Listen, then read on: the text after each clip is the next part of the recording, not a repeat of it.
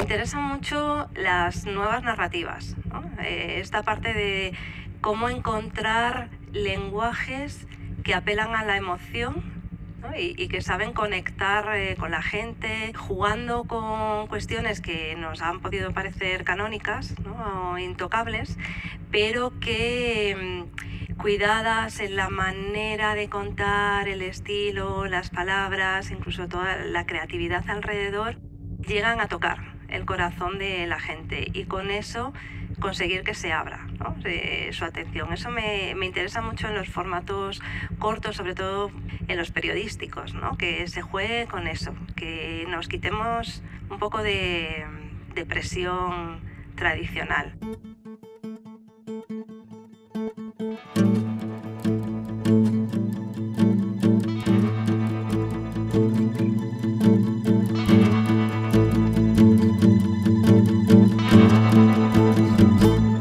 Su atención, por favor. Mi nombre es Roger Casas Alatriste y en este podcast conversaremos sobre la economía de la atención con personas relacionadas con la misma, ya sean creadoras, curadoras o consumidoras de contenidos. Hoy en su atención, por favor, conversaremos con Tiscar Lara, actual directora de transformación digital del Instituto Cervantes y previamente directora de comunicación y marketing y vicedecana de cultura digital de la EOI. Tiscar es doctora en comunicación digital y multimedia por la Universidad Complutense de Madrid. Ha sido escolar visitante en la Universidad de Harvard y lectora especial en la UCLA. Cuenta con una enorme cantidad de publicaciones entre artículos académicos, colaboraciones en libros y por supuesto posts en su blog que mantiene desde el año 2004. Con Tiscar hablaremos sobre la transformación digital en la cultura y en la educación, y de lo importante que es la combinación de perfiles interdisciplinares que al mezclar narrativa y tecnología logren crear contenidos competitivos dentro de la economía de la atención.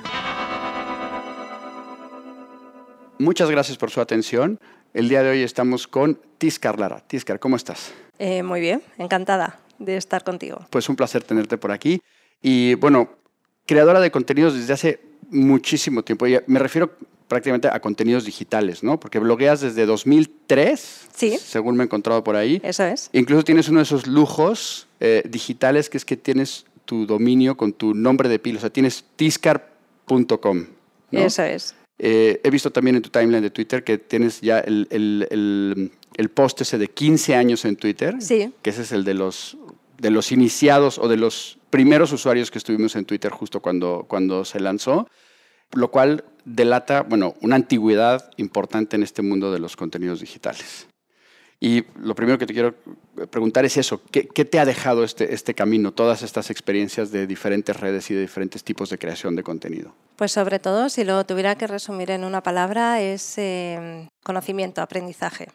Sobre todo me ha servido para aprender, para aprender sobre el ecosistema digital, para aprender sobre pautas de comunicación, sobre públicos, sobre formatos, sobre narrativas.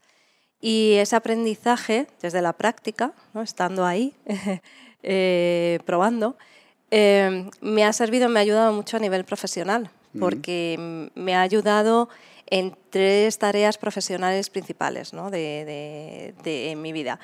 Una que es la de enseñar, o sea, el poder aprender para enseñar. Eh, he sido profesora durante muchos años de jóvenes periodistas, y entonces, bueno, me ha servido para llevarles de la mano a estos nuevos medios, eh, también a profesores de enseñanzas eh, básicas y medias, también, eh, bueno, pues todo eso que yo iba aprendiendo al día siguiente se lo, se lo iba contando, ¿no?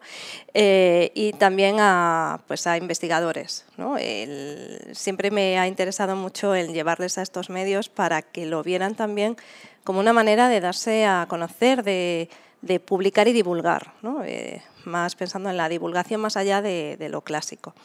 Y, bueno, también para investigar yo misma, de ahí salió una tesis doctoral, de hecho, eh, en estos años sobre ese objeto de estudio y bueno, pues para, también para desarrollar proyectos de comunicación a la hora de dirigir eh, departamentos de comunicación, el hecho de, que tú lo hayas tocado y que lo conozcas, que no sea de oídas, pues es importante. Esa experiencia, claro, da para, para muchísimo, ¿no? Y a mí me gustaría centrarla primero e, seguramente esos hábitos, esas costumbres, esos trucos ¿no? que hayas adquirido o aprendido como, como creadora. O sea, cuando toca enfrentarte a un texto o a un post en Twitter, o sea, cosas que, cosas que piensas o que ya tienes, a lo mejor ya ni siquiera las piensas, pero que las tienes integradas para que un contenido hecho por ti funcione, conecte, comunique, eh, llame la atención?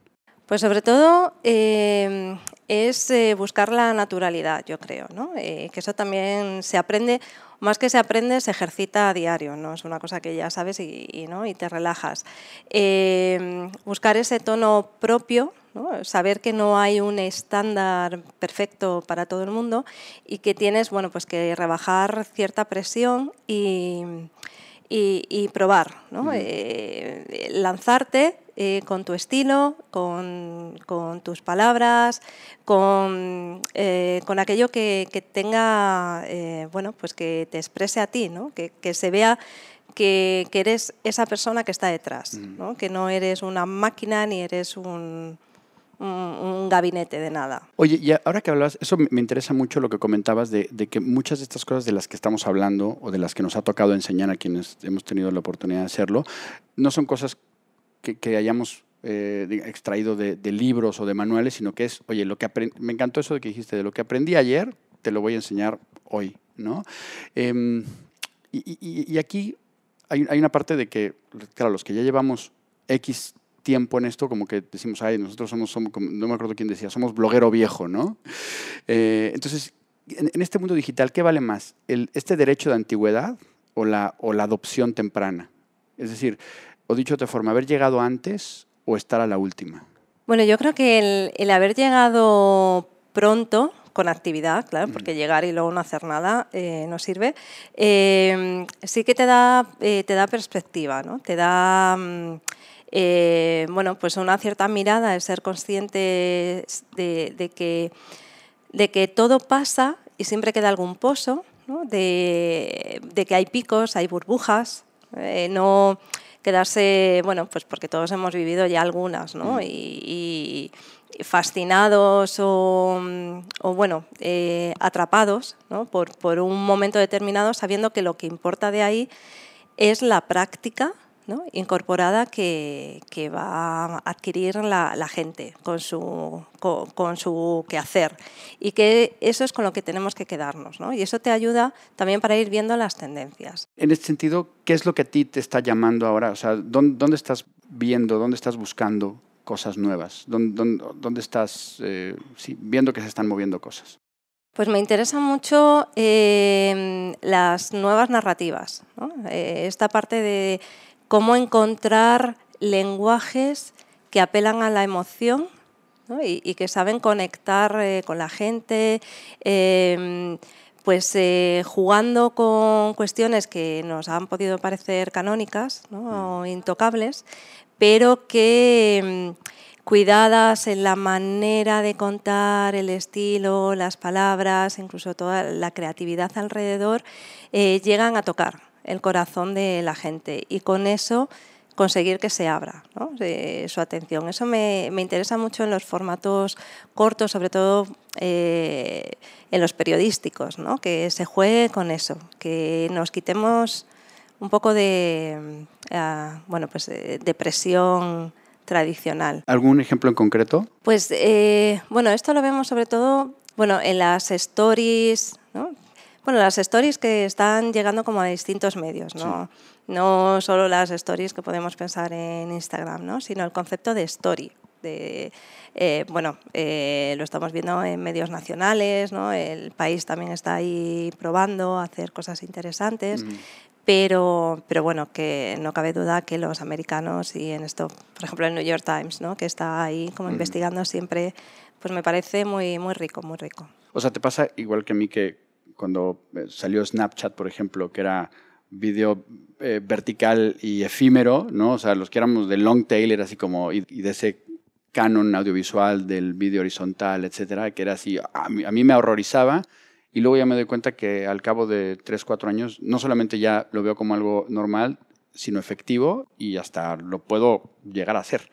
Eso es. Primero te espanta porque no lo entiendes ¿no? Y, lo lees con tus gafas eh, clásicas. Pero, pero claro, luego vas, vas viendo que, primero, que si conecta, esa es un poco como la clave. Si está conectando, si llega a la gente es por algo. Por eso no lo puedes despreciar. Tienes que entrar, averiguar eh, qué es ese ingrediente que, está haciendo que, haya ahí una relación con eso. Y ahí es cuando puedes empezar a ver eh, cómo lo puedes incorporar o cómo te puede servir para contar tu historia, que ese es el objetivo eh, principal. Oye, veo que, bueno, tu, tu blog, eh, que lo tienes de 2004, sigues posteando con una relativa frecuencia. ¿Qué es lo que te motiva para seguir posteando? Pues a día de hoy me motiva bueno, puede estar incluso ligado con las motivaciones del inicio, con algunas, ¿no? que es esta cosa de, tener tu cuaderno propio. Eh, ya es casi como ir a apuntar cosas que no quieres que se pierdan ¿no? y que casi lo haces para ti, aunque no tengas lectores. Digo que se parece al principio porque al principio no tienes lectores. Entonces te tienes que crear una disciplina de, hacer tu propio diario ¿no? Mm. y, y, luego ya empieza la gente a leerte y ya es distinto. Pero ahora que, es verdad que la atención de los blogs se ha perdido, eh, mayoritariamente y estamos en otro sitio. Y, cuando tengo que publicar algo, pues ya lo, eh, lo quemo rápidamente en otras redes, ¿no? como puede ser Twitter. Pero el hecho de volver al blog y querer darme un poquito de tiempo para por lo menos poner dos párrafos, aunque no sean muy elaborados, pero es como esa necesidad de dejar constancia, porque el otro es muy efímero y muy fluido, ¿no? Y, necesito como esa habitación propia, ese, ese cuaderno propio para dejar constancia de algunas cosas. Y dicen que los que entonces decíamos, no, es que he abierto un blog, ahora decimos, he abierto un podcast. Y me contabas que estás haciendo tus pinitos en el tema del audio. Sí, me está interesando mucho, mucho en esta etapa. Em, que yo realmente hace muchos años, que esto del podcast no es nuevo, ¿no? Cuando estábamos con los blogs, pues estaban también nuestros compañeros del podcast, ¿no? que eran menos, pero, pero ya estaban ahí haciendo cosas. Yo ahí no era muy usuaria y consumidora de podcast, pero últimamente sí, es un formato que, bueno, pues que me ha interesado, me interesa mucho, lo escucho mucho y, me conecta con esos inicios del blog. Me, gusta porque eh, me parece eh, muy intimista eh, esa relación que hay con el oyente, que te permite trabajar muchos temas de una manera muy próxima, de una manera sencilla también, porque me da la sensación de que hemos dado un salto de lo escrito al audiovisual en estos últimos años y nos hemos saltado el audio. Hubo ahí un, bueno, pues un, doble salto mortal y el audio se, se, dejó de lado y ahora lo estamos descubriendo, eh, ese fallo que tuvimos en general. Y, y, te aporta muchísimas cosas muy, muy interesantes. Y el audio ocupa unos espacios que ni nos imaginamos. Yo por lo pronto lo estoy descubriendo y me, me encanta, ¿no? Decías que una de estas aplicaciones prácticas de esta experiencia tiene que ver con la enseñanza. Y hay un tema que tiene que ver con la educación y la economía de la atención, ¿no? Porque al final de cuentas la educación o los contenidos educativos están compitiendo con esos espacios y con esa atención que captan los otros contenidos, los contenidos del entretenimiento, ¿no? ¿Cuál es el papel que juega o cómo se debe afrontar la educación dentro de este contexto? Eh, de una manera que no es nueva, esto ya lleva décadas eh, comentándose y, bueno, y ha habido pues, eh, eh, proyectos interesantes en esa línea. pero quizás ahora cada vez se hace como más urgente ¿no? y más necesario, que es viendo de qué manera incorporar esos ingredientes de, de, éxito que funcionan, el porqué del entretenimiento, por qué nos gustan las cosas que nos entretienen, para utilizarlas a favor de la educación, de lo que puedan ser objetivos pedagógicos. Me refiero a que no está reñido eh, con que algo sea motivador, que, conecte contigo, que, sea ameno, que sea divertido. ¿Por qué no puede ser divertido, ameno, un contenido educativo? Tradicionalmente se ha asociado a lo racional, parece que tiene que ser algo serio y no es así. Y, ahí hay una línea que es el, componente emocional que tenemos que ver la manera de trabajarlo mejor eh, desde el campo de la educación, porque es esa llave, esa, esa llave que te despierta, ¿no? que hace que te interese algo, porque está hablando de ti, porque te sirve a ti, porque te es útil. Entonces hay, hay que conseguir hacer ese puente para desarrollar esas metodologías y esos contenidos que sean entretenidos, que sean interesantes, que sean eh, pues, eh, divertidos, ¿no? ¿por qué no? Eh, y ahí hace falta un trabajo de guionización, de narrativa, juntar perfiles interdisciplinares interesantes. Hay mucho ahí por, por hacer. O sea, es mucho más complejo que poner iPads en las aulas, ¿no? Totalmente, totalmente. Por eso estoy hablando sobre todo de diseño, ¿no? Es diseño de la experiencia de aprendizaje. Y ahí hacen falta perfiles que no son solo los pedagógicos, eh, que no son solo los técnicos ¿no? de, instrumentos, ¿no? Hacen falta otros que, que jueguen en ese equipo y que, y que consigan pues hacer cosas interesantes y que además sean educativas, obviamente. ¿Me podrías contar algún ejemplo de alguien que lo esté haciendo muy bien en este sentido, de alguna institución o de o, persona o alguien que esté aplicando esto y que le esté saliendo bien? Mira, me viene ahora a la cabeza uno muy rápido, no sé si es el mejor, pero es el que tengo así. Em, muy reciente y es la Biblioteca Nacional que tiene un proyecto de Bene Escolar eh, que está haciendo unas piezas educativas con cierta animación, bueno, con, eh, eh, con una presentación visual interesante donde cogen bueno, pues temas monográficos, utilizan recursos que tienen ellos en la biblioteca, pero lo hacen de una forma como muy interesante, como, como si fueran esas stories ¿no? que hablábamos de, de cómo actualizar, ¿no? cómo traer al presente eh, contenidos que tienen que a la vez son educativos, pero también son entretenidos y, aprendes con ellos, claro. Sí, están haciendo las cosas bien ahí en la biblioteca, ¿no? Que tiene que ver con la educación y tiene que ver con ese otro gran tema que es en el que estás ahora, que es la cultura. Que la cultura a lo mejor puede tener una relación un poco más estrecha con el entretenimiento, que muchas veces dicen si es industria, si es entretenimiento, si no es, pero la competencia es la misma, ¿no?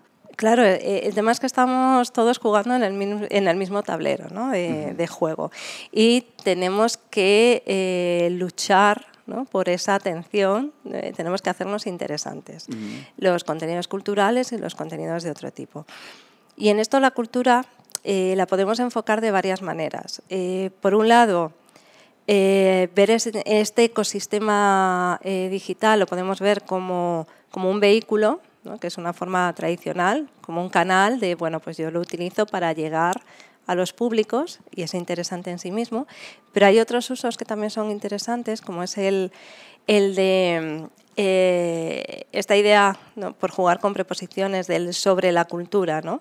Eh, tenemos también que, aprender de esta cultura digital, ¿no? investigar sobre ella, conocerla, introducirnos ¿no? en ese mundo para vivirlo, desde dentro, ¿no? Y también para, para crear dentro de ella. Sí, que es curioso que, o sea, bueno, hay esta distinción de que ya hay, o sea, hay una cultura digital como tal, ¿no? Sí, eh, yo creo que, que, sí que hay una serie de valores ¿no? que están dentro de ese ecosistema que son interesantes en sí mismos. ¿no? Eh, pues eh, los valores de la mm, de la producción colaborativa, por ejemplo, ¿no? que es parte de, de lo digital, ¿no? de esta idea del, del prototipo, ¿no? de, de, que las cosas no, no, tienen por qué estar terminadas, pero, pero sí eh, ensayadas. ¿no? Eh, el tema, eh, valores, conceptos en cuestión como son los de lo original. ¿Qué es lo original? O sea,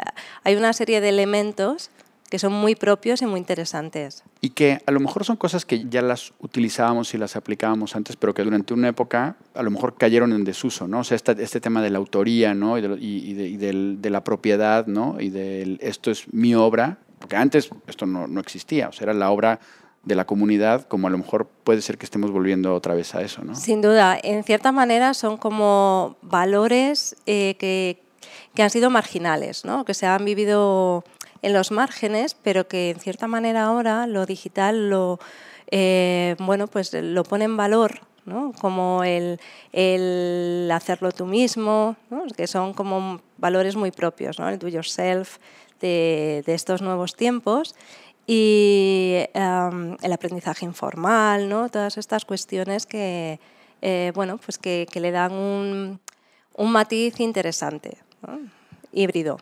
Oye, tú como persona innovadora, en estos dos mundos de la educación y de la cultura, me imagino que te has encontrado unas resistencias importantes, ¿no? Eh, sí, pero bueno, yo lo entiendo como algo natural, ¿no? No, no podemos eh, esperar. Que haya una alfombra roja de no, pasa, vamos a innovar y vamos a hacer, ¿no?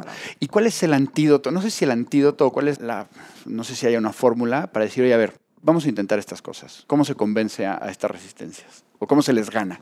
¿Cómo se les gana? Es una buena pregunta. Ah, yo creo que el efecto contagio hace mucho, ¿no? el contagio del entusiasmo, de el acercarse y ver eh, comunidades que, eh, que, son practicantes, que mm, eh, me refiero tanto en el ámbito de la educación, ¿no? por ejemplo, el tema de los profesores, que siempre han sido como muy resistentes, pero el descubrir a otras comunidades de profesores que, que están haciendo sus prácticas ¿no? con estos medios, como eh, el entusiasmo que, que muestran, eh, lo que aprenden, cómo disfrutan, compartiendo, generando. eso hace que de alguna manera digas, uy, me estoy perdiendo, parece que me estoy perdiendo algo, ¿no? Eh, y que te llegue. Y que intuyo que una de las armas más poderosas para hacer eso es precisamente lo que hablábamos al principio, que tú estás, que es tu experiencia. O sea, no es que te lo has leído en un lugar o que hayas eh, hecho un paper, sino de que tú lo has hecho. Tú has tenido esa experiencia de, de primerísima mano, ¿no? Sí, y de hecho no tienes un título de ello que es algo que yo siempre contaba en las clases. ¿no? Esto que, os estoy enseñando eh, no estoy certificada, no, no tengo un título, no he ido a una clase, no, no eh, lo he aprendido en otros espacios ¿no? y de otras maneras. Y que será dificilísimo. O sea, ¿cómo lo certifico? No, pues mira, eh, tengo 5.000 followers, pues no, porque hay gente que lo puede hacer en un día, de la noche a la mañana, y ya, o sea, ¿no? ¿Cómo, cómo, cómo mides ese, ese tipo de cosas? Qué bueno. Oye, y bueno, ahora como consumidora, Tisker, ¿cómo haces para encontrar contenidos de valor? ¿Cómo se, de, toda la, esta sobreabundancia de contenidos en la que vivimos, cómo seleccionas, cómo curas, cómo dices, voy a dedicarle mi tiempo a esto? Confío mucho en los círculos de recomendación. confío mucho en, la gente a la que sigo. Fundamentalmente, si tengo que escoger un circuito, eh, para mí Twitter sigue siendo la base, es mi, mi fuente principal. Ah, y luego ya, a partir de ahí, pues ya puedes ir a otras ramificaciones. Pero fundamentalmente es esa y esos saltos casi rizomáticos, ¿no? de que uno te lleva a otro y que vas descubriendo cosas, porque es importante estar abierto a descubrir también, ¿no?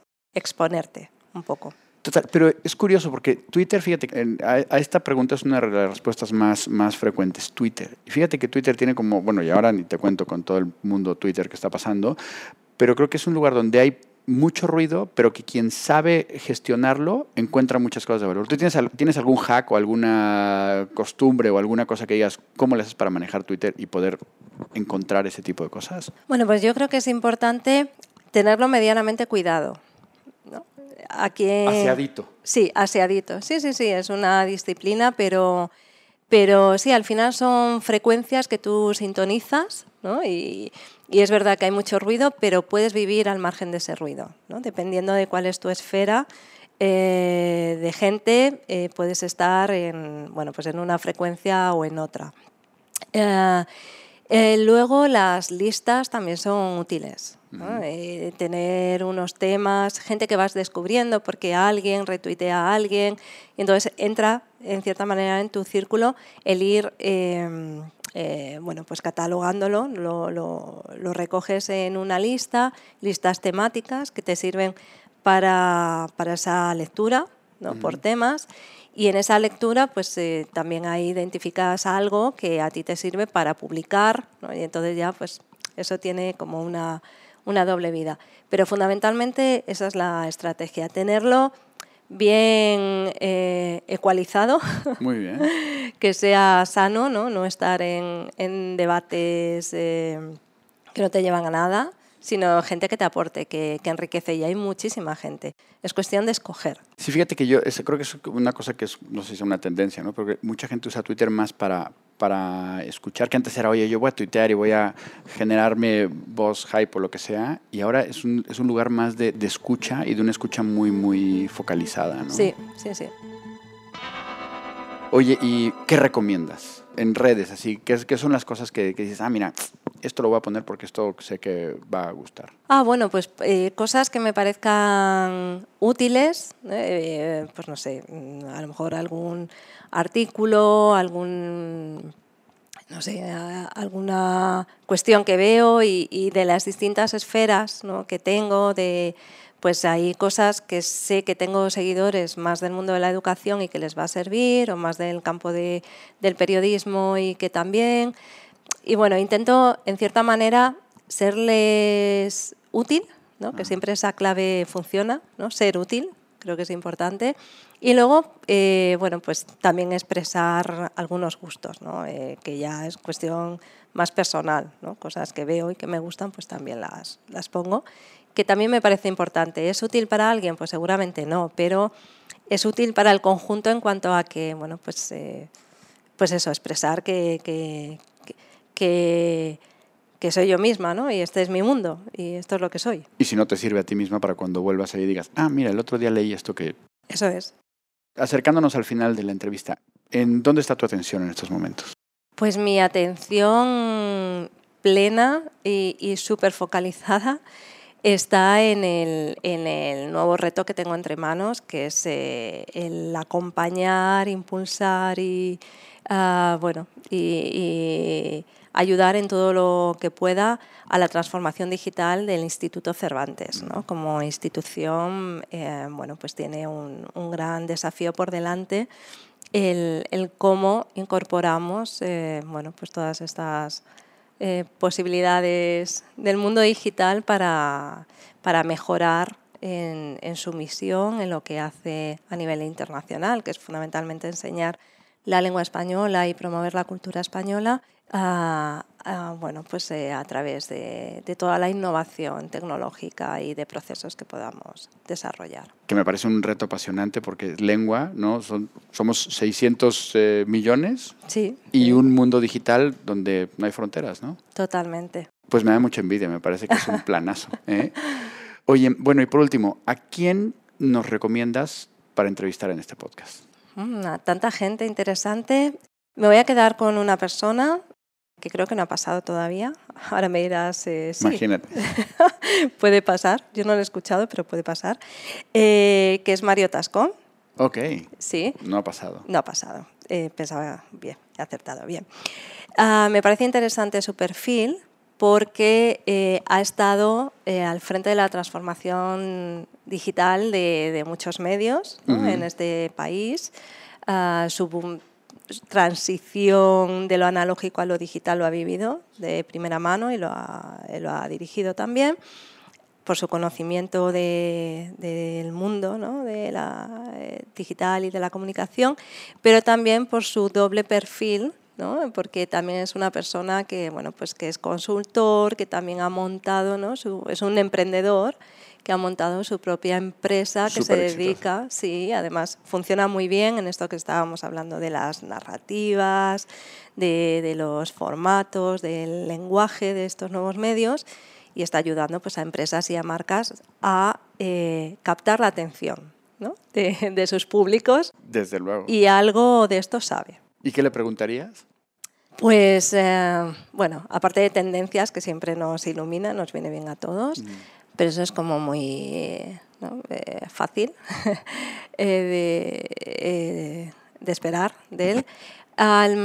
le preguntaría, bueno, le pediría su hoja de ruta que se pusiera en la situación imaginada de que empieza de cero, que él no es quien es, que no sabe todo lo que sabe, que no ha vivido tantos proyectos Ah, que es una persona anónima que, que, bueno, pues que tiene todo esto a su alrededor.